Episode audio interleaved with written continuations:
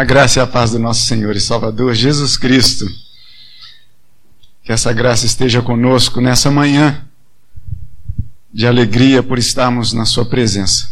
Vamos abrir a palavra do Senhor na segunda epístola de Pedro, capítulo 1. A oração por iluminação já foi feita pelo reverendo Vladimir.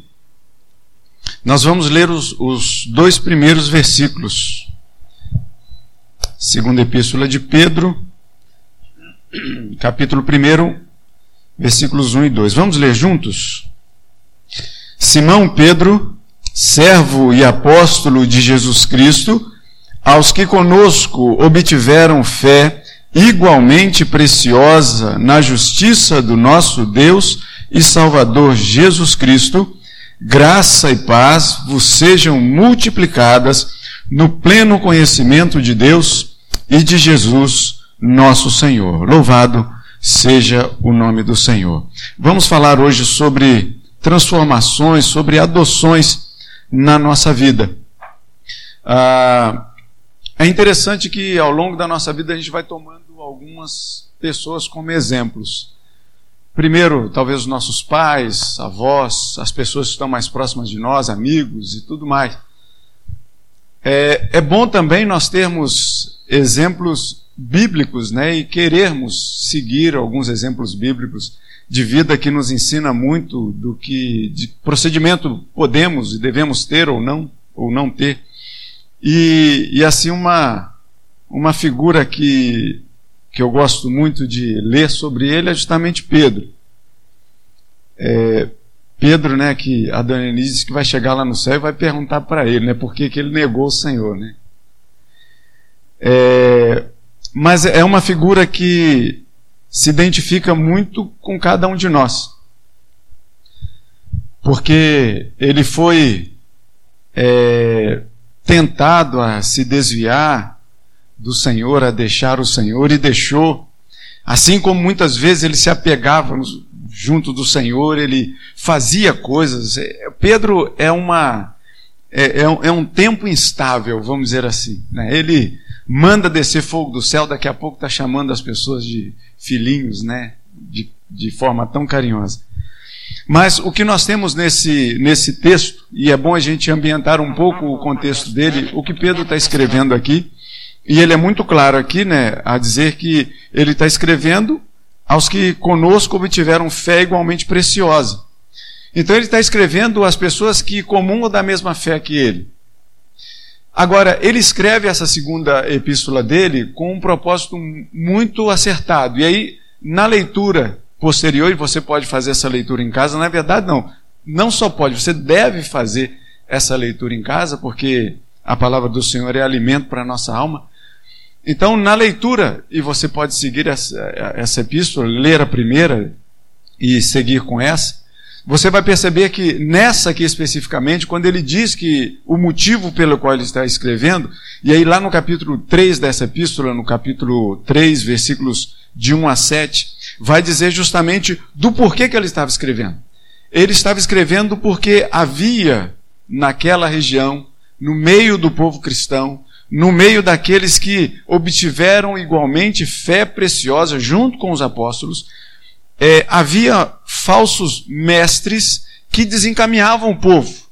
Falsos mestres que chegavam com uma doutrina totalmente louca, talvez até travestida de, de, certa, de, certa, de certo cuidado, de certa, vamos dizer assim, de uma, de uma roupa boa, mas na verdade não. Eram falsos mestres que estavam a fim de desvirtuar o povo.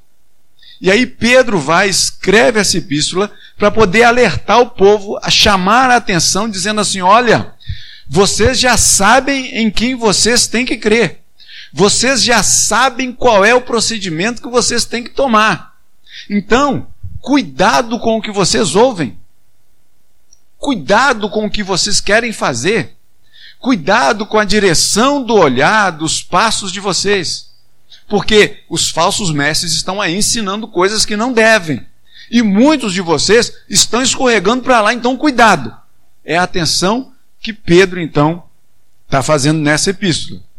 Mas, o que eu quero compartilhar com os irmãos nesse momento é um pouco da vida de Pedro. Dizer que quando nós conhecemos a Cristo Jesus, coisas são alteradas na nossa vida.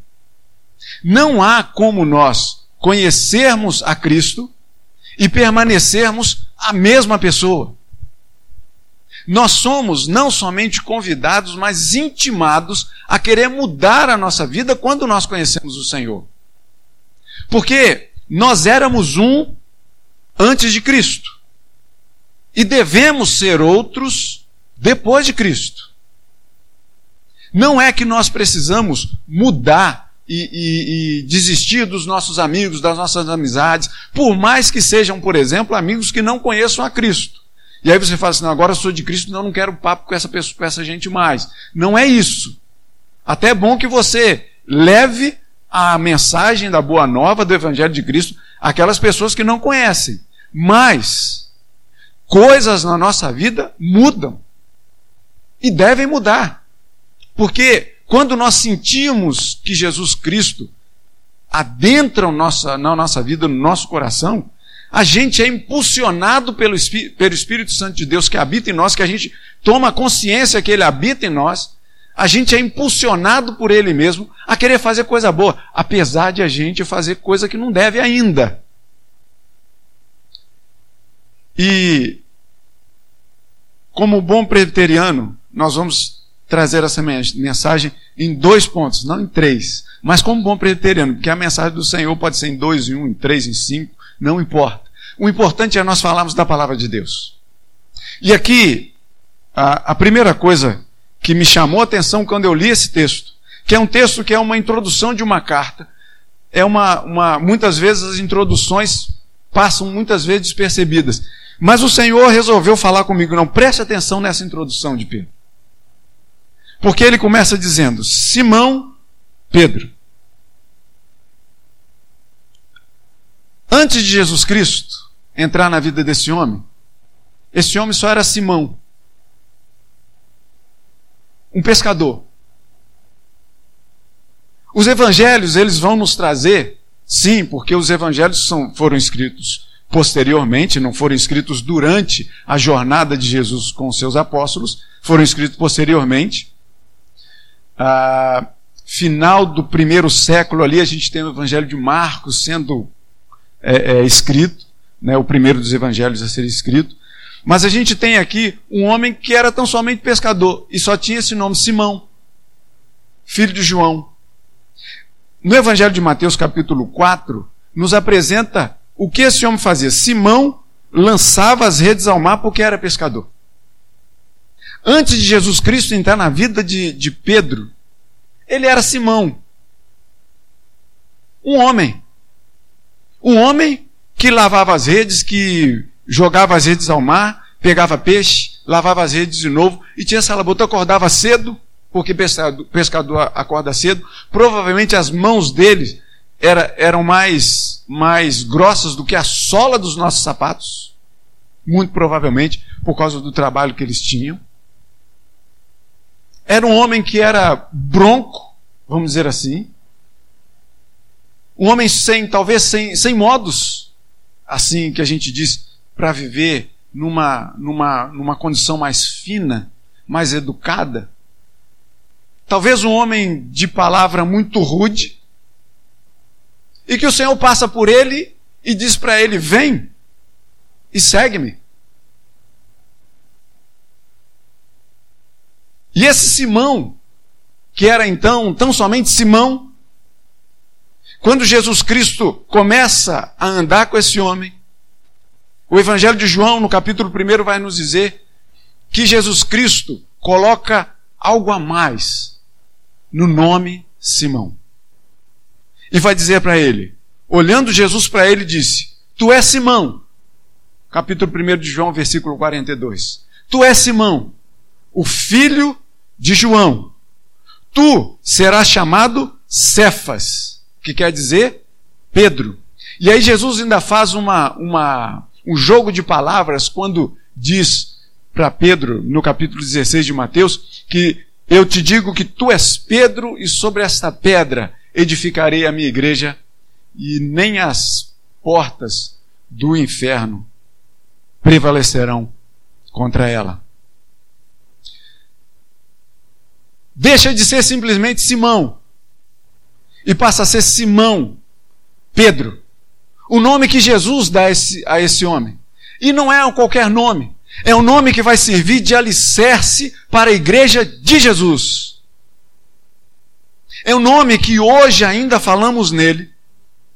E que por mais que em algumas vertentes cristãs leve o nome de Pedro a um patamar muito diferenciado, dizendo que tem as chaves dos céus e tudo mais, que tem o trono dele. Não é. A gente sabe que ainda assim continuava um homem bronco, mas um seguidor de Jesus. Um seguidor que o Senhor Jesus resolveu caracteriz, caracterizá-lo com força. É um Simão de pedra. É um Simão forte. Não é simplesmente um bronco por essa força ser somente bronco. Mas o Senhor Jesus está dizendo: olha, a sua fé vai ser uma fé forte, vai ser uma fé exemplar. Exemplar para nós. Para que nós olhemos para aquela vida que foi transformada quando Jesus Cristo chegou até ele e disse: Vem e segue-me, porque você vai ser pedra. E uma pedra que não é uma pedra de tropeço, mas é uma pedra que olha para Jesus Cristo como a pedra angular e começa a falar desse homem. E resolve seguir esse homem. E resolve seguir a um andarilho, filho de carpinteiro. Simão já não é mais Simão, simplesmente um pescador. Mas é um Simão que segue a Jesus. Um Simão que resolve entender que Jesus é o Senhor da vida dele, que é o Messias prometido, que é aquele que deveria vir ao mundo para resgatar a sua igreja. Quando Jesus Cristo entra na vida desse homem, ele não precisou de deixar de ser pescador. Mas as coisas começaram a mudar dentro da vida dele. Mas lembra que eu te disse que Pedro é igual a mim e a você? vacilante igual a mim, a você? Que se não fosse pela graça e misericórdia do Senhor, nem Pedro, nem eu e nem você estaríamos vivos nesse mundo para contar qualquer história. Eu digo que ele é titubeante um pouco e vacilante como eu e você somos. Porque justamente na passagem que o Simão antes de Jesus, Simão Pedro, que é a forma como ele começa a se identificar aqui no texto, que nós não vamos nos ver livres desse texto que a gente leu. Simão Pedro. Durante a prisão de Jesus, o Simão Pedro, capítulo 22 de Lucas, ele vai dizer por três vezes: eu não sou esse Pedro, não. Quando Jesus tinha sido preso, quando Jesus já tinha sido torturado e levado para ser interrogado, Pedro, então, por mais que ele tenha é, é, é, é feito o que fez lá naquele cenário de prisão e tomado da espada e cortado a orelha de um soldado, como que a querer defender Jesus daquilo que Jesus estava prestes a ser cometido. Pedro então começa a seguir de longe a prisão de Jesus. E aí ele chega no lugar onde Jesus foi levado. E ali ao redor do fogo, junto com outras pessoas, que talvez estavam curiosas para saber o que, que ia acontecer com aquele homem. O que, que ia acontecer com aquele Jesus. E eu volto a dizer que Jesus era um nome comum naquela época. Então era Jesus de Nazaré, o filho do carpinteiro, o filho de Maria, de José. O que, que vai acontecer com esse homem? O que, que esse homem tem feito para que ele pudesse ser levado aos tribunais? Ali estavam pessoas ao redor do fogo, esperando as notícias que sairiam lá de dentro. E junto deles estava Simão, Pedro, assentado ali ao redor do fogo. E uma das criadas então olha para aquele homem e vê: Você é um daqueles seguidores de Jesus. Ele diz: Eu não sou esse Pedro, não. Eu sou Simão.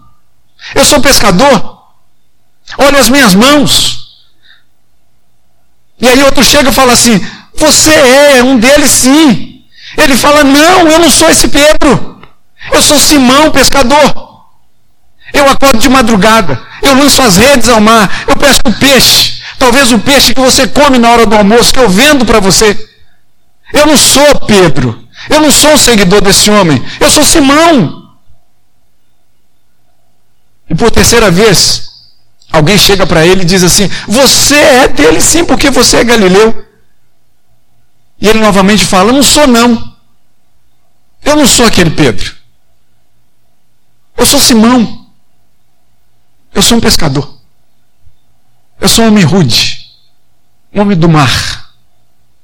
Um homem que tem uma tarefa tão somente de lançar as redes e pegar peixe. Eu acordo de madrugada, pego meu barco e vou pescar. Eu sou Simão.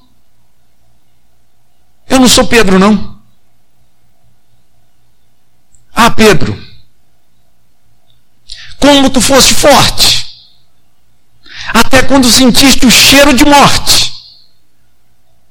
E pelas respostas suas se pode ver que até os de maior porte sentem medo. Ah, Pedro, e somos diferentes deles, irmãos. Somos diferentes daquele Pedro. Somos diferentes. O Senhor Jesus já nos deu novo nome, nova vida. E muitas vezes a gente faz como Pedro fez dizendo: Eu não sou, não. E assim foi Pedro a dizer: Olha, eu não sou esse Pedro, eu sou Simão. E aí aconteceu o que aconteceu com o nosso Senhor. Pedro, de longe, ou talvez o Simão, de longe acompanhou tudo isso. Ele acompanhou o Senhor Jesus ser julgado. Um dos evangelhos diz que os olhos do Senhor cruzaram com os olhos de Pedro. Que foi o, o silêncio mais atordoador que eu acho da história na vida de um homem. É quando os olhos do Senhor cruzam com os olhos de Pedro sem palavra. Só com o olhar. E aí o Simão, pescador, se lembra de quando Jesus tinha falado com ele: Simão Pedro, você vai me negar? Quantas vezes nós negamos ao Senhor com as nossas atitudes? Quantas vezes somos nós a cruzarmos os nossos olhares com os olhares de Cristo Jesus? Ah, Pedro, se a gente fosse diferente de ti. E o Senhor Jesus foi à morte, foi à cruz, morreu por mim e por você, para que novamente tivéssemos reconciliação com Deus.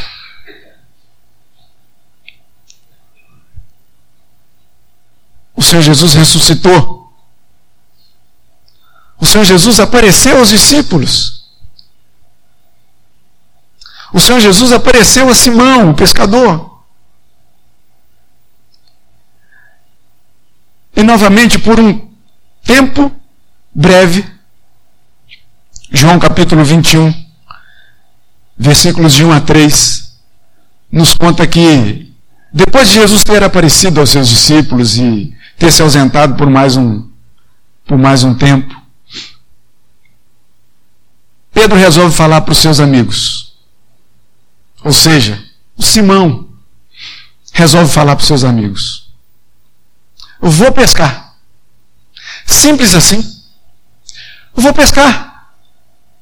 Você já viram algum adesivo em carro? Está nervoso? Vai pescar. Né, Pedro? Pedro não fica nervoso. Pedro é pescador, né, Pedro? Mas assim mesmo que Simão diz. Olha para os seus companheiros e diz o seguinte: Vou pescar. Vou voltar a ser Simão. E os outros discípulos dizem com ele: Vou também. E eles foram pescar. E a gente viu que depois nessa pescaria, o Senhor Jesus chega na praia e eles estão ao largo pescando. E daqui a pouco, alguém reconhece que lá na areia da praia era o Senhor Jesus que tinha voltado para eles. Pedro, então, que tinha tirado as suas vestes para poder continuar com a sua labuta, com seu jeito Simão de ser. Ele então percebe e se lança ao mar e começa a correr na direção de Jesus. E aí, quando a gente chega, o tempo passa, Jesus vai para a destra do Pai, sobe aos céus, onde nos prometeu que nos aguardaria para participar das bodas do Cordeiro, da ceia do Senhor, onde ele prometeu, e domingo passado a gente ouviu isso, que ele tomaria do pão e do cálice novo conosco no reino do Pai. E a gente chega tempos depois. Pedro já sentindo o cheiro de morte, agora nas suas narinas, porque ele sabia que a morte para ele estava muito perto. Ele chega e escreve nessa epístola: Simão Pedro servo, apóstolo do Senhor Jesus.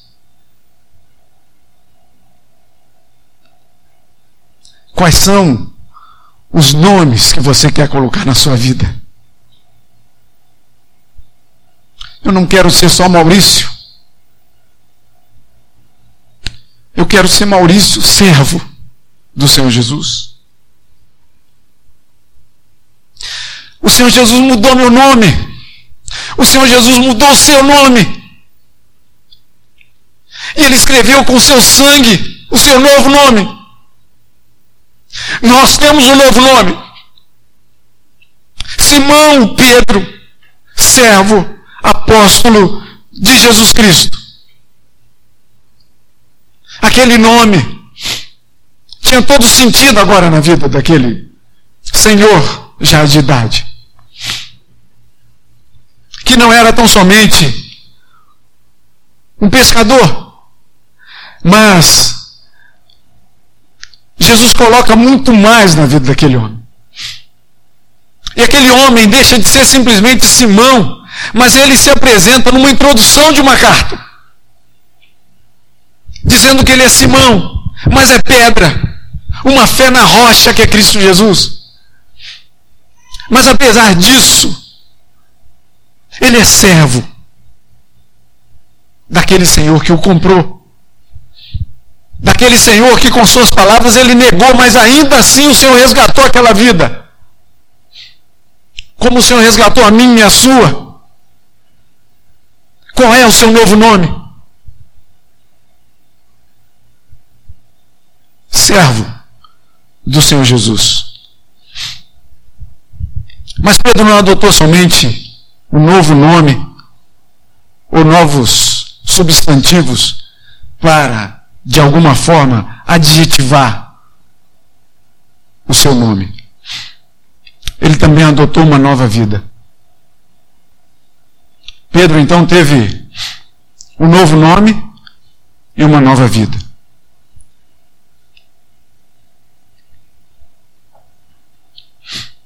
É não desmerecer a profissão de pescador que Pedro tinha. Pedro pode ter continuado a pescar, mas ele já sabia que dentro do seu coração ele carregava muito mais do que ser simplesmente um lançador de redes para pegar os peixes do mar. Pedro comungava de uma fé igualmente preciosa na justiça do nosso Deus e Salvador Jesus Cristo. Pedro, o Simão Pedro, de certa feita ele estava jogando as redes. Lucas capítulo 5 nos conta isso. Pescador que era, lançava as redes e Jesus chegou para eles e disse de novo, e disse para eles: Joga a rede de novo, Pedro. Pedro então diz assim: Senhor, nós trabalhamos a noite inteira e não pegamos nada. Eu sou pescador. O senhor é filho de carpinteiro, provavelmente aprendeu um pouco dos ofícios de carpintaria. Mas sob a tua palavra, eu lançarei de novo. Quando, quando nós temos uma fé preciosa dentro do nosso coração, quando a gente adota um novo nome, e entende que nós, dentro do nosso coração, deve ter uma fé muito firme, muito forte, como uma rocha, como uma pedra, como um Pedro. Quando nós temos essa fé dentro do nosso coração que é preciosa, e Pedro diz isso, os nossos ouvidos ficam mais aguçados ao que o Senhor fala com a gente.